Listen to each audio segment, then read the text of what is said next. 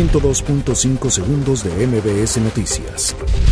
Ya es hora de que lleguemos a un acuerdo seguro. Jesús Seade al referirse al tratado comercial entre México, Estados Unidos y Canadá, que sigue atorado en el Congreso de Estados Unidos.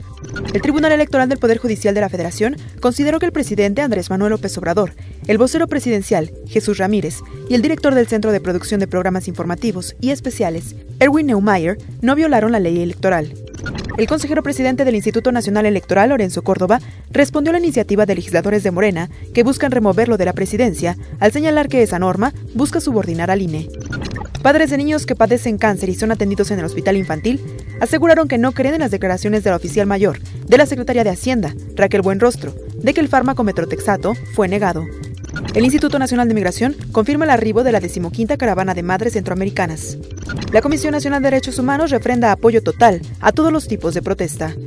El gobierno de la Ciudad de México y empresarios firmaron un convenio de colaboración para terminar la distribución de bolsas de plástico desechables.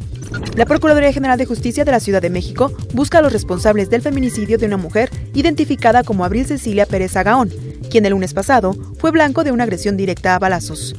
Investiga la Fiscalía de Jalisco a Lord Café por agresiones a mujer tras percance vial. Asegura la Secretaría de la Defensa Nacional más de 400 kilos de cocaína en Campeche. 102.5 segundos de MBS Noticias.